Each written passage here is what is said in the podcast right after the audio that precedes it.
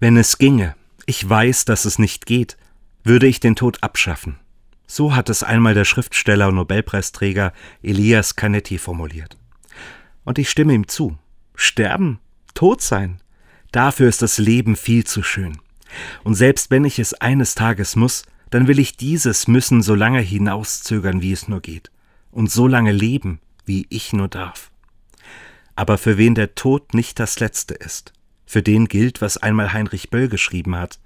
Wenn die Raupen wüssten, was einmal sein wird, wenn sie erst Schmetterlinge sind, sie würden ganz anders leben, froher, zuversichtlicher und hoffnungsvoller.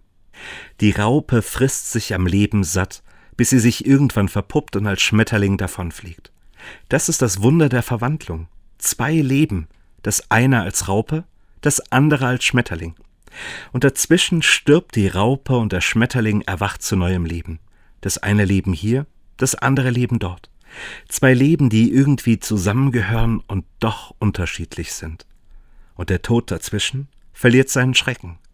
Er ist nicht mehr das Ende meiner Hoffnung, sondern nur noch der Durchgang, eine Tür vom Hier zum Dort. Den Tod abschaffen, das geht nicht.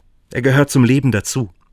Wer sich aber auf diese Verheißung einlässt, der kann leichter leben, froher, zuversichtlicher und hoffnungsvoller und sich wie die Raupen am Leben satt essen.